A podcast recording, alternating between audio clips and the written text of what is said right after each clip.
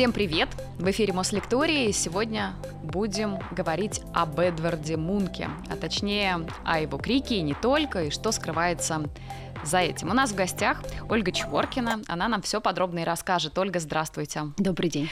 Ольга, когда мы слышим имя художника Эдварда Мунка, то сразу вспоминается, конечно же, крик, наверное, это самая узнаваемая его работа. И вот первый вопрос, э, все-таки гений он или он был безумным, сумасшедшим, потому что кажется, что нормальный человек такое создать не может. Ой, э, потрясающий вопрос. Давайте прямо с него и начнем. Сейчас объясню, почему он потрясающий. Очень часто в литературе о художниках можно прям вот на первой странице встретить такое описание. Он был нищим, безумным, гением. Ну, нищим, понятно, потому что большая часть художников э, не получала признания при жизни. Кстати, Мунк не такой. Может быть, мы об этом поговорим, о том, как он был знаменит и как работал черный пиар в его время. А, а вот то, что касается гениальности и безумия, вот тут нужно везде поставить сноску и объяснить, что такое гениальность по Мунку, что такое безумие по Мунку. Был ли Мунк гениален? Да. Но его гениальность сильно отличается от гениальности Рафаэля или Леонардо или Караваджо и вообще любых других художников. Так в чем же гениальность Мунка? Я бы э, выделила, наверное, таких э, два больших момента. Во-первых, представьте себе, Мунк сделал популярной эмоцию, вообще ввел эмоцию в искусство тогда, когда она была под запретом. Это для нас с вами сейчас увидеть картину, где изображены слезы, где изображена какая-то радость, очень естественно. Для зрителя конца XIX века, особенно если мы берем такую консервативную Норвегию, а, это было нонсенсом, это было настоящей революцией, это было что-то из ряда вон. А, люди привыкли видеть либо а, героев из библейской истории, либо героев из античной истории, мифологии, ну, либо современных героев. Императоры, королевская чита. Вот что должно быть изображено на картине. И здесь Мунк со своей ревностью, со своей обидой. Причем это же не просто такая тихо переживаемая ревность, как-то вот очень скромно. Нет, это ярко переживаемая ревность, это ярко переживаемая обида. Это такая обида, которую ты на себе чувствуешь. И в этом настоящая революция. По сути дела, Мунк открывает ящик Пандоры, потому что потом, уже в 20 веке, и Матис, и э, Пикассо, и Ротко, и Полок, они все будут говорить об эмоциях. И для нас сейчас эмоция в искусстве — это что-то, еще раз, очень привычное, очень обычное. А о чем еще говорить? Вот Мунк открывает этот портал а, во-вторых, Мунк эм, гениален, действительно гениален, потому что он превращает личное в искусство. Он личное возводит степень вечности и такой вот общественной э, значимости придает этому, что я имею в виду. Мунк всегда пишет картины э, о себе. Если это ревность, то это его личная ревность. Если это обида, то это его личная обида. Потеря, его личные потери но он пишет об этом так, что ты смотришь на картину и думаешь, а это же обо мне. Вот я ревную, я обижаюсь, я, э, у меня была утрата. У нас у всех есть какие-то утраты. И ты понимаешь, что неважно, что является триггером, что является причиной, э, чувства мы все одни и те же переживаем. И вот в этом талант Мунка, как бы еще раз, личное, так подать, чтобы оно э, звучало для всех, э, было близко всем и было понятно всем, и чтобы до сих пор, приходя в музей, мы говорили, да, эта работа когда-то написана Мунке, но сейчас она написана обо мне. В этом его точно гениальность. Но то, что касается безумия, здесь, конечно, э, нужно к этому относиться очень... В общем, я бы не верила этим словам, связанным с сумасшествием, безумием и всем остальным. Почему? Потому что Мунк, конечно, переживал нервные срывы. Их было несколько. Но давайте с вами э, посмотрим на причины этих нервных срывов. Мунк в 5 лет потерял мать, а в 14 лет потерял сестру, старшую сестру, которая была ему на самом деле самым близким человеком. Она была ему самым настоящим другом. И ну вот представьте себя на месте человека, который теряет родных и близких людей. Но это еще не все. У Мунка очень острая реакция на отца, он видит, как отец себя ведет в момент, когда сестра болеет чехоткой. Отец сам военный врач, но он, как говорил Мунк, бездействует. Все, что он делает, он ходит по комнате э, с руками сложными в молитвенной позе и возносит моли- молитвы Господу. И говорит, что теперь на все воля Божья.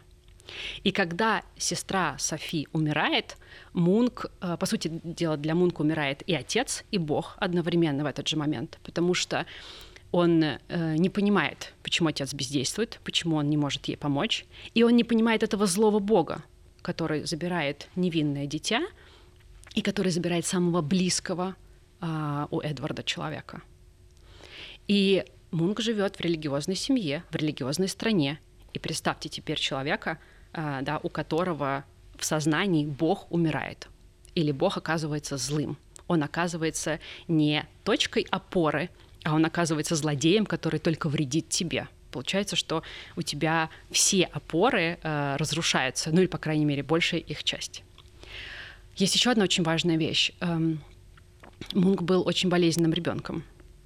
И каждый раз, когда он заболевал, а он заболевал очень серьезно, например, он болел от, э, ну, у него было воспаление легких, он 9 месяцев практически лечился. Родители переживали, родители думали, что с таким слабым иммунитетом Мунк не выживет просто. И каждая болезнь была для них, ну, вероятно, последней. И вот эту тревогу, это ощущение хрупкости жизни они передали и Мунку. И Мунк уже в таком взрослом возрасте примерно так относился к жизни. Он говорил, что вот там, мы сейчас с вами заболеваем, мы идем на работу с температурой, с кашлем, с насморком.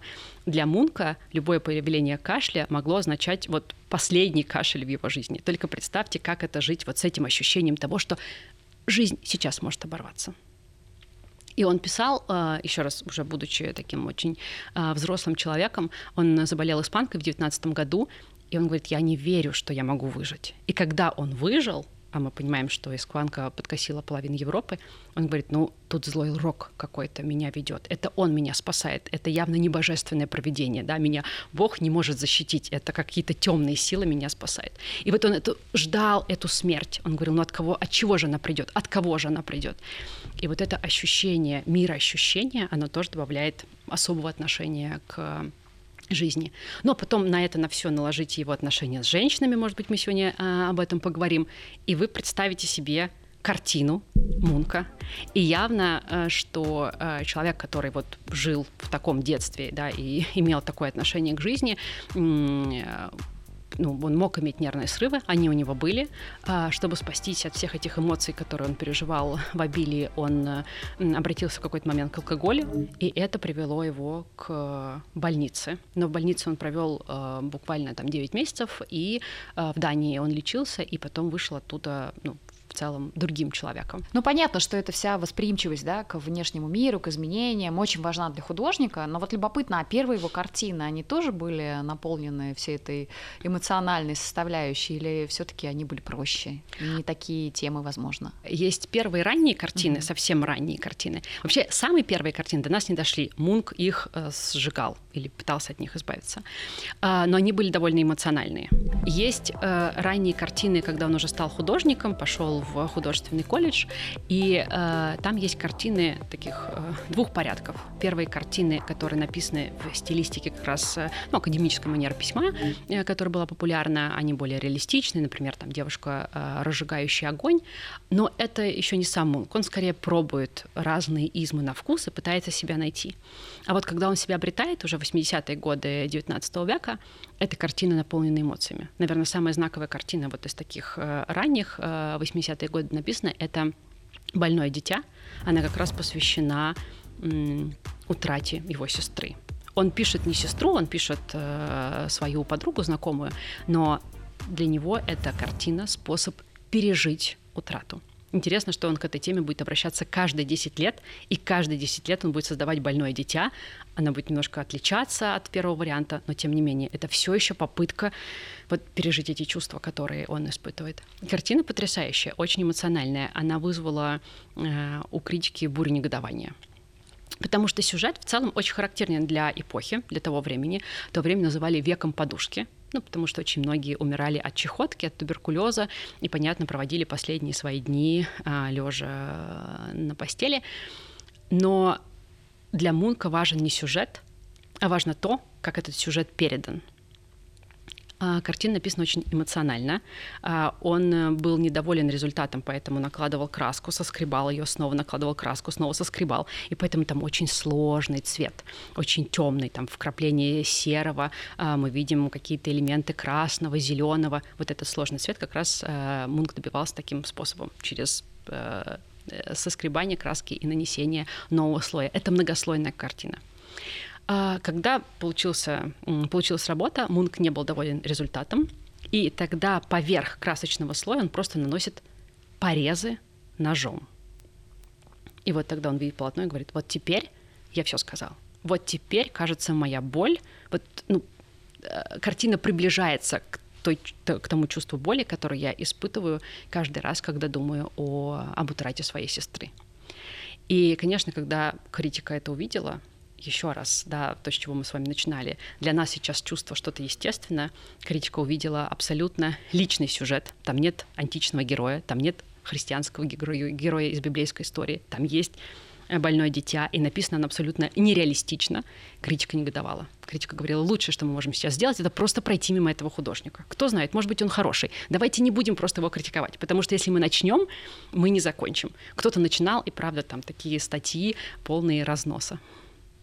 А можно ли какой-то школе живописи отнести его технику, то, как он рисовал. Ну, не знаю, есть же там импрессионисты, реалисты. Вот Мунк — это кто? А, Мунк сложно, потому что а, Мунк пробовал себя в разных измах, и в конце концов а, он пришел к символизму, но к такому особому символизму.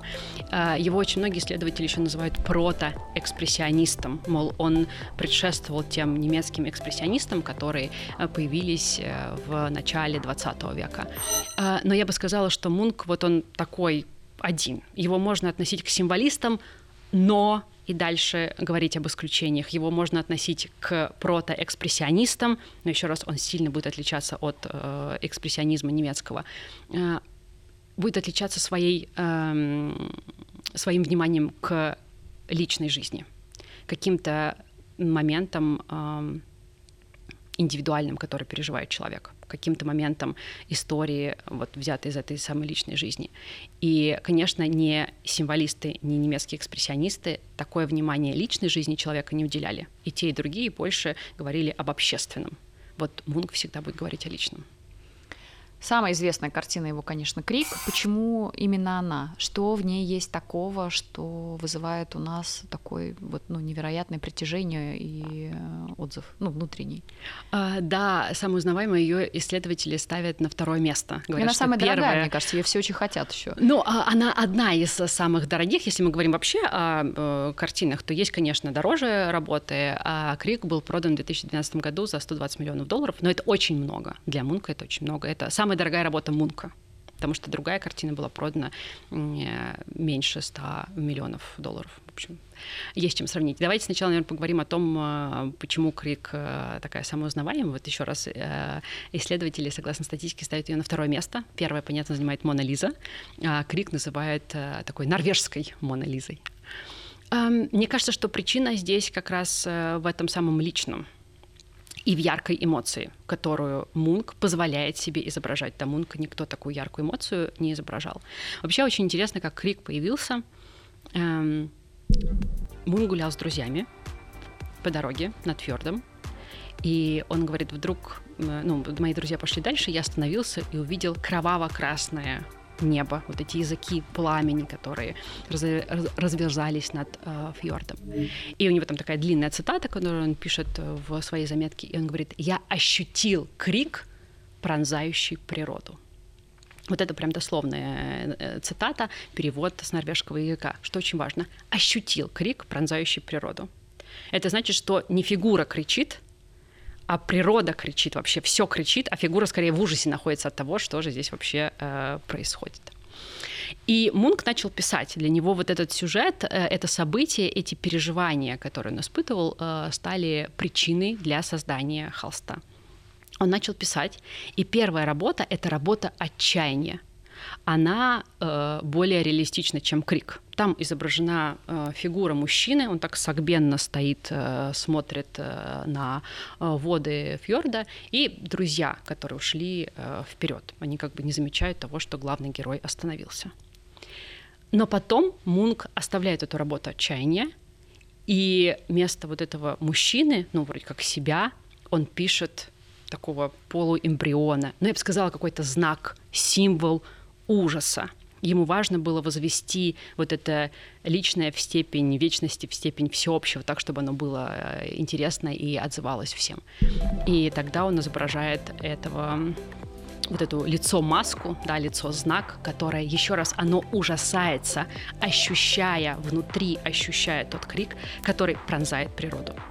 Изначально картина называлась э, «Крик природы», и э, многие исследователи сходятся на том, что Мунк позаимствовал этот образ, этот образ крика природы из э, стихотворения его современника э, Вильгельма Крага, который тоже описывал, что, мол, э, природа э, пронзается этим криком, мир покинут Богом. В общем, это не то место, где мы хотим с вами жить и где мы можем быть счастливы. Вот. Но потом вот этот крик природы превратился просто в крик, и вот эта фигура, еще раз, эта фигура скорее знак ужаса, который человек, экзистенциального ужаса, который мы все можем испытывать а, перед ну, там, тем, что перед нами происходит. И так как это знак, его можно использовать в любом контексте. Да, мы можем посмотреть на весь 20 век, на 21 век, увидеть все то, что происходило в это время, и понять, что действительно нам есть от чего ужаснуться. И, конечно, э, многие исследователи, сами художники и многие зрители, которые смотрели э, на Крик Мунка, говорили о том, что он что-то такое предвосхищает. Он чувствует что-то такое в 20 веке. Конечно, Мунк ничего не чувствовал. Он чувствовал себя очень хорошо. Но так получилось, что его работа оказалась, к сожалению, очень актуальной еще раз для всего 20 века, ну и для нашего с вами времени. А вот этот пейзаж, который за кричащим человеком, это он придумал или это реально какое-то место? А, Норвегии, это реально место, место, вот, где он гулял, а, но, конечно, все цвета он пишет утрированно. То есть, в общем-то, вполне себе возможно был такой кроваво-красный закат, но он же его доводит до иступления, а еще утрирует вот эти вот э, извилистые линии. Очень важно то, как вы подаете, да, может быть, э, кроваво-красный закат и действительно был. Э, опять-таки, многие исследователи говорят о том, что, давайте вспомним, было извержение вулкана Кракатау, и действительно небо было Э, таким на закате э, очень красным, и э, вот эти красные закаты ездил, например, Гоген из Франции, он ездил в Нормандию, чтобы писать эти красные закаты, поэтому Мунк их мог видеть как бы с другой стороны. Но не это было причиной для того, чтобы создать крик. Это скорее усилило то ощущение, которое Мунк переживал. Причины были внутренние, как всегда. Крик был написан, первые работы появились в 1893 году. К этому моменту э, Мунк расстается со своей первой любовью в 92 году. Он расстается со своей первой любовью, очень сильный от э, измены. Он уходит э, от нее, потому что она ему изменила. Э, к этому моменту его сестра попадает э, в психиатрическую больницу. К этому моменту умирает его отец, и он не может с ним попрощаться. В общем, опять-таки Мунку есть о чем переживать, есть от чего ощущать вот этот вот внутренний крик, а тут еще есть какие-то внешние обстоятельства, поэтому вот все это сливается в его э, холсте. Я знаю, что крик не один, и есть куча вариантов и графических, и художественных. Да. А вообще вот э, проясните нам немножко, Оль, как это в мире художников? То есть ты рисуешь картину, она не в одном экземпляре, есть какие-то ксерокопии, они как-то по-другому продаются. Вообще как это устроено? Ну и на примере крика, конечно. Да, по- по-разному все устроено, но Мунк, вот в этом его специфика. Э, Мунк — это художник, который пишет сериями и циклом. Э, я сейчас объясню, что я имею в виду. А, если он находит какой-то значимый и знаковый для себя сюжет, он к нему постоянно будет возвращаться. Это то, что называется авторская копия – тем более, что у Мунка эти копии сильно друг от друга отличаются. И я бы сказала, что нет первого крика и нет там, второго, третьего по значимости. Они все значимы и знаковы. Лично моя самая любимая работа — это та, которая написана в сложной технике. Это картина 1893 года, которая написана маслом, темперой и пастелью. Представьте себе масло, масляная краска дает много цвета, густоты. Темпера дает такой а, матовый оттенок. А пастель, пастель, пастельные мелки, он использует белую пастель, он наносит э, вот такие волнистые, очень острые линии, как некогда наносил порезы ножом на свое больное дитя. Вот теперь вместо этих порезов появляются извилистые белые линии пастели. Это очень сильная работа. Там есть и цвет, и линия. Но еще раз, это моя самая любимая, может быть, вам понравятся другие. Они все очень сильные. Где-то превалирует цвет, если работа написана маслом, если работа написана пастелью, будет превалировать, соответственно, линия больше, потому что, ну, пастель, как вот представьте себе, ну, там, восковой мелок, да, вы пишете, э, больше работает э, линия.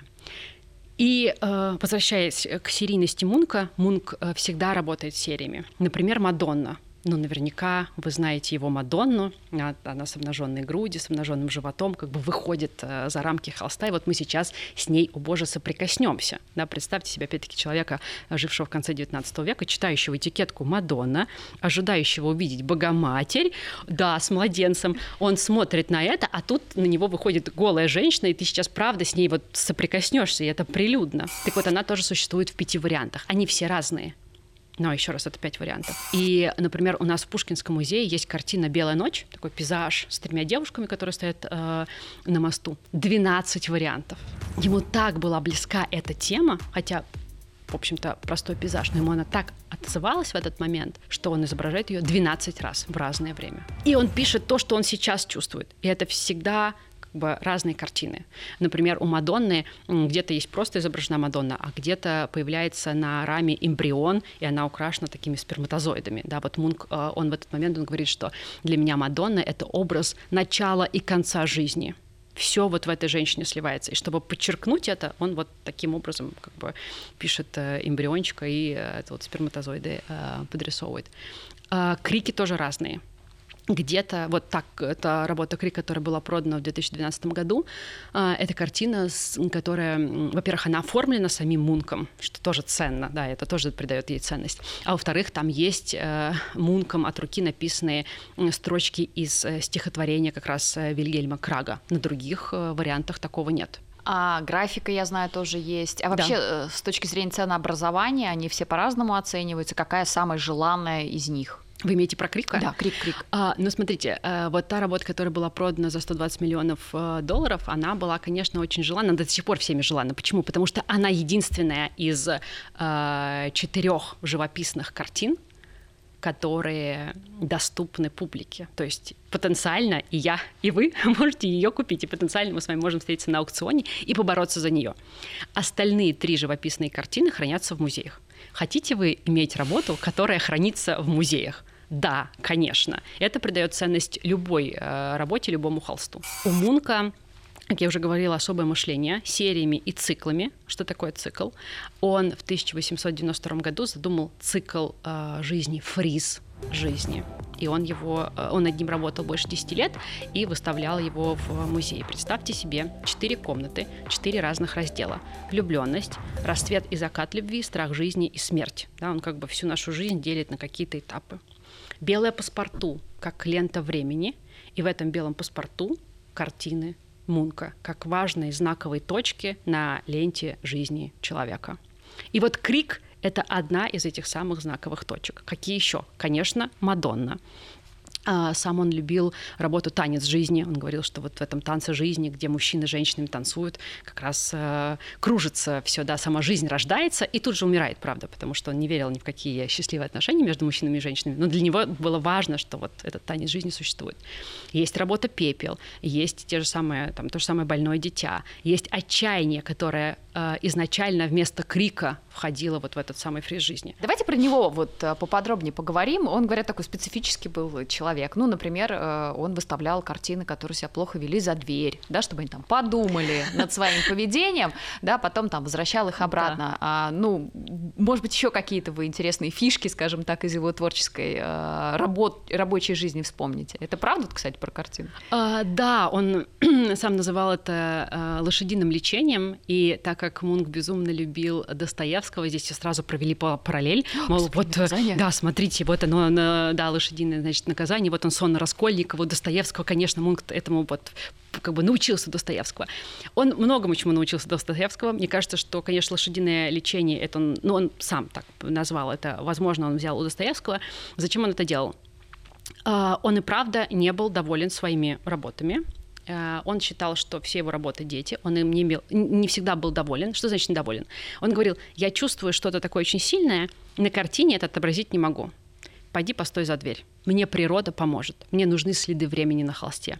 Птичий помет, дождь, э, зной, а, какая-то непогода, оно все воздействовало на холст. Да, лил дождь, понятно, краска смешивалась как-то, она как-то там по-особому стекала, э, или там вот еще раз птичий помет, который нередко мы находим на холстах при реставрации, допустим.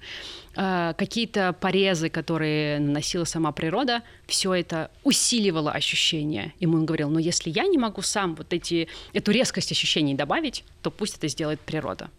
И вообще он был большим экспериментатором э, в плане живописи. Он там смешивал разную краску с клеями, поэтому это вот, мне кажется, и все это из области экспериментов и попыток э, наиболее ярко выразить себя.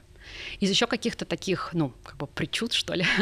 ну, например, Мунк, Мунк потом не выбрасывал ни одну работу. Ну, представляете, после Мунка э, городу досталось 28, ну, как бы сказать, объектов наследия да, это не только живописные холсты, 28 тысяч объектов наследия, это не только живописные холсты, это и скульптуры, и рисунки, и гравюры, но это баснословное количество, 28 тысяч а город обогатился на столько единиц. Он говорит, я не могу выкинуть ни один листик, ни одну работу, ни одну свою там, э, листочек из дневника. Я не знаю, что из этого будет действительно важно, а что нет. Но если я это написал, значит, для меня это вот было важно, Вчера да, сегодня, может быть, нет, но вчера да. Но вчера-то я уважаю, это как вот день, как свои чувства. Поэтому он все складировал, все уважал. Его урна была пустая, все хранилось бережно и вот потом передавалось э, музею. А, мы заикнулись про Достоевского. Действительно, а, некоторые есть параллели с ощущениями да, от да. мира. Может быть, он еще чем-то таким вдохновлялся. Вообще, что его вдохновлял? Эти факты наиболее известны, но и Мунк об этом писал. Мунк писал о Достоевском, он его очень высоко оценивал. Его любимым произведением вначале была «Кроткая», потом он безумно любил бесов, и «Бес» — это та книжка, которая была найдена на прикроватной тумбочке уже после смерти Мунка. То есть, в общем, он ее читал в последние дни. И он говорил, что некие страницы, вообще разные страницы из книг Достоевского — это самостоятельные произведения можно их вот так вот выдирать и вот как книгу отдельную продавать. А Достоевский умел так передать какие-то события, так описать чувства, так описать нутро человека и его мотивацию, а, как никто другой, говорил Мунк когда наступят те времена, когда кто-то, как Достоевский, родится? Мунк задавал этот вопрос. Он говорит, ну нет такого больше человека, как Достоевский. И потом он прибавлял, ну может быть, если вот смешать меня и моего друга Крога, может быть, мы что-то сможем такое сделать. В общем, э, не без иронии относился к себе и к своему таланту. Что радостного в жизни было у Мунка? Женщины, любил ли он их? Какие были у него любопытные, интересные истории из личной жизни? Не поверите, а, женщины были, радости не было. Давайте, давайте так. Если мы посмотрим на его работы, а, вот на этот самый фриз жизни, и еще раз, первая глава посвящена влюбленности. Ну что такое влюбленность? Бабочки в животе, радуги, единороги. Кажется, что вот ты живешь, дышишь, и ты постоянно вдохновлен. Ты можешь вообще не спать, э, вот э, жить э, каким-то, не знаю, питаясь воздухом, лунным светом. У Мунка к этому периоду относится работа Мадонна. Ну, какая там влюбленность бабочки в животе? У него к этому периоду относится э, работа «Голос». Если мы посмотрим, там такой достаточно мрачный норвежский пейзаж, и на первом плане девушка, подобная призраку. Она в белом одеянии, она действительно как призрак стоит. И она вот, ну, мурашки по телу вызывает, бабочки в животе нет. Мадонна «Поцелуй», где есть какое-то болезненное слияние двух э, людей, мужчины и женщин. Ты понимаешь, что это не личности в отношениях, это вот какие-то, ну, настолько болезненные слияния, но на, на психическом уровне болезненные, но такого быть не может. Вы должны как-то, как две единицы самостоятельные быть э, в, вот, в жизни совместной, а здесь такого нет. И понятно, что это болезненное слияние приводит потом, как он говорил, к пеплу. Есть вот работа еще пепел. пепел. В общем, если вы посмотрите на эти картины, то ничего радостного, никаких бабочек в животе, никаких единорогов, э, радуги и вообще голубого неба безоблачного, давайте так, даже его нет в этих э, картинах. Почему так? У Мунка были женщины, вообще он был любимчиком женщин, а о нем как-то написали журналисты, что, мол, он вообще красавчик. Вот по тем временам он был таким красивым, статным э, молодым человеком. Э, его любили женщины, он их тоже любил, э, но ни одна связь не привела какому-то, э, ну не то чтобы радостному событию, ему, я уже не говорю о замужестве, но просто не привела к тому, чтобы Мунк был вдохновлен и счастлив. Первая женщина — это Мили Таулов. Она была уже женой брата его друга. В общем, она была, чтобы не... Она была замужем. Ну, представляете, для э, такой э, Норвегии, еще раз, для страны, где живут верующие, где почитается закон Божий, ты находишься в отношениях с мужчиной, будучи замужней женщиной. Каково это? Конечно, эти отношения были под запретом, это были невозможные отношения. Они были в отношениях 6 лет, и он ушел от Милиталов, знаете почему? Потому что она изменила Мунку. Давайте поаплодируем этой девушке. Она изменила Мунку, будучи женой и будучи в отношениях с Мунком. Конечно, для Мунка это был ну, такой удар. А, он не смог его пережить, он не смог ее простить, он уходит от нее но он постоянно возвращается к ней. И вот эта работа «Голос», где еще раз такой норвежский достаточно темный э, лес, и она э, в белом одеянии на первом плане, это, как знаете, вот как голос, который постоянно у вас в голове звучит. Вот он возвращается к ней. Он говорил, я не могу от ее образа избавиться, она меня преследует. Вторая сильная, яркая э, любовь и яркие отношения. Это еще одна девушка, Тула Ларсон, которая чуть старше его, богаче. Ну, это не важно. Важно то, что она ожидает, э, что Мунк ей сделает предложение руки и сердца. Он говорит, а зачем? мы все равно будем несчастны. Либо ты изменишь, либо я тебе изменю. А, дети у нас родятся, наверняка не умрут. Давай просто разойдемся. И Мунк от нее уходит. Она делает все возможное невозможное, чтобы вернуть его к себе. В какой-то момент просто инсценирует самоубийство. Монк приходит к ней домой. Она говорит, прекрасно, давай же такой, наконец поговорим. Монк понимает, что она обманула его. У них завязывается какой-то разговор, который перерастает в спор, и дальше в конце этого разговора звучит выстрел. Мы не знаем, вот э, точно неизвестно, кто стрелял. А, может быть, это она, может быть, это он, может быть, нечаянно прозвучал выстрел, когда Мунк, например, пытался отобрать э, пистолет у нее. Но так или иначе, он э, лишился средней фаланги, точнее, фаланги среднего пальца на левой руке вот в момент этой перепалки. Ну, как себя можно чувствовать после таких отношений, да? А вы говорите, вот тут нервные срывы, да тут будет не один, тут будет э, целый десяток. И вот после этих отношений он встречает еще одну девушку, итальянскую скрипачку. И э, опять-таки, как говорят э, многие биографы Мунка, вот с ней бы могли сложиться хорошие, гармоничные, зрелые отношения, но Мунк был не готов к этому он был уже на грани нервного срыва. Он не мог пережить вот э, э все эти две большие сложные влюбленности. А еще он видел, э, как не складываются отношения у его друзей. Можно вспомнить того же самого Станислава Пшебышевского, э, его друга, который э, женился на Дагни Юль. Э, между Мунком и Дагни Юль, может быть, и был какой-то такой небольшой романчик, но потом она стала женой Станислава Шабушевского, но сказала, что в замужестве будет просить свободной любви. Станислав безумно ее любил, поэтому согласился на это требование теперь уже новоиспеченной жены. Ну и что вы думаете? Она бесконечно изменяла Станислава Шабушевского. В конце концов, она сбежала в Тифлис с одним из своих любовников, где там любовник ее убивает, потому что начинает ревновать и, и не может пережить ее флиртов с другими мужчинами. Он, кстати, по этому поводу пишет картину «Ревность», где изображает на первом плане Станислава Пшебышевского, своего друга, и на втором плане а, девушка срывает яблоко с древа и отдает его другому мужчине. Да, она как бы Дагни Юль в образе Евы предстает, и вот некий там очередной любовник, он, он получает от нее э, яблоко с древа. И видя это все, Мунк понимает, что вообще, скорее всего, счастливой жизни нет.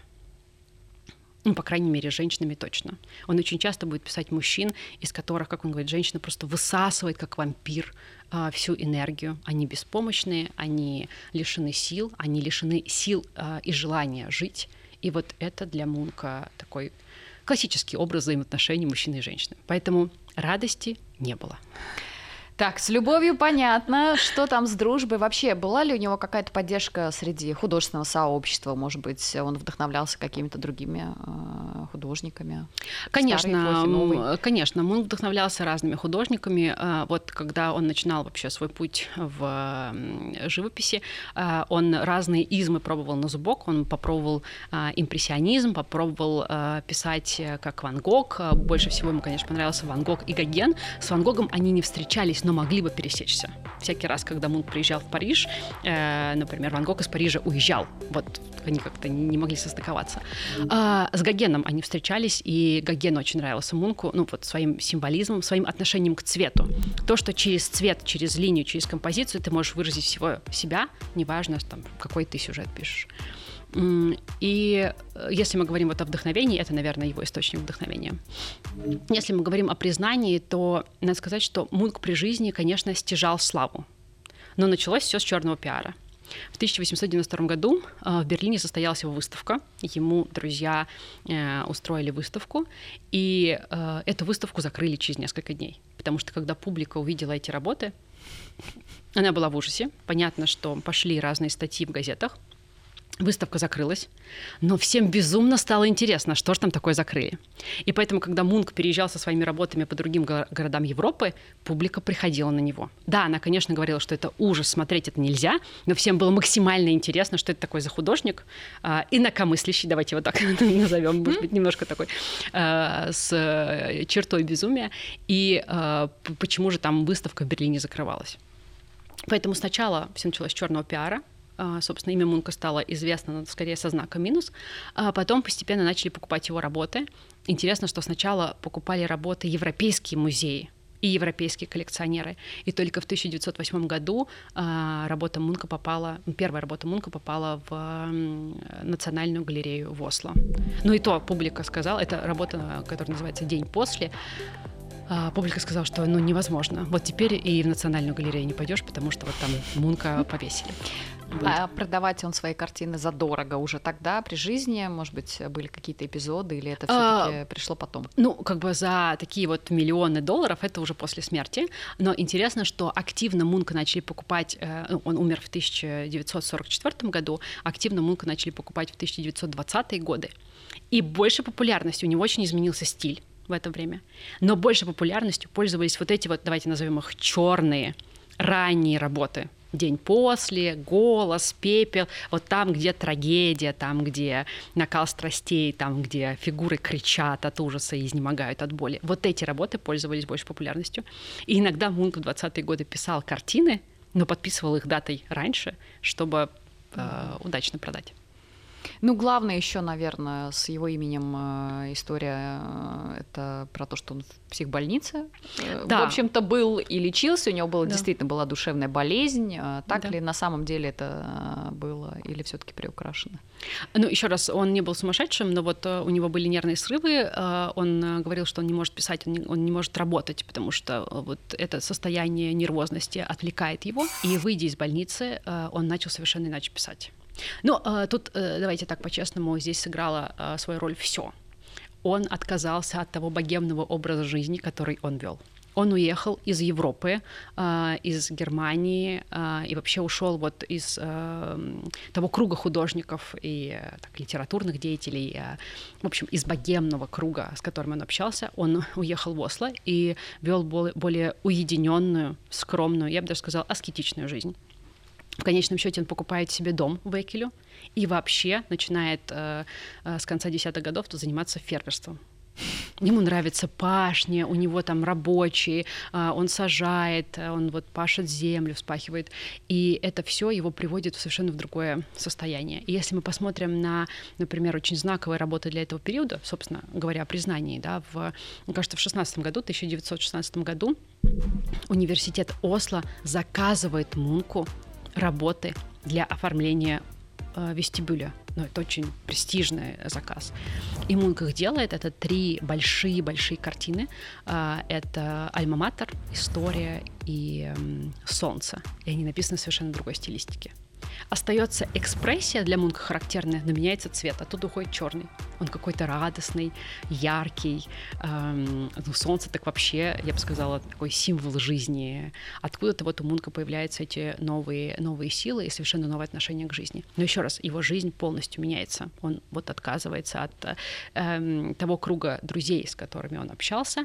А друзья у него были достаточно радикальные, были многие анархисты, которые призывали там, отказаться не просто от Бога, а убивать родителей, если те э, что-то там не так говорили, не так советовали, для них не было ничего святого условно. И вот Мунк уходит от этих друзей и начинает вести более уединенную жизнь в Экеле.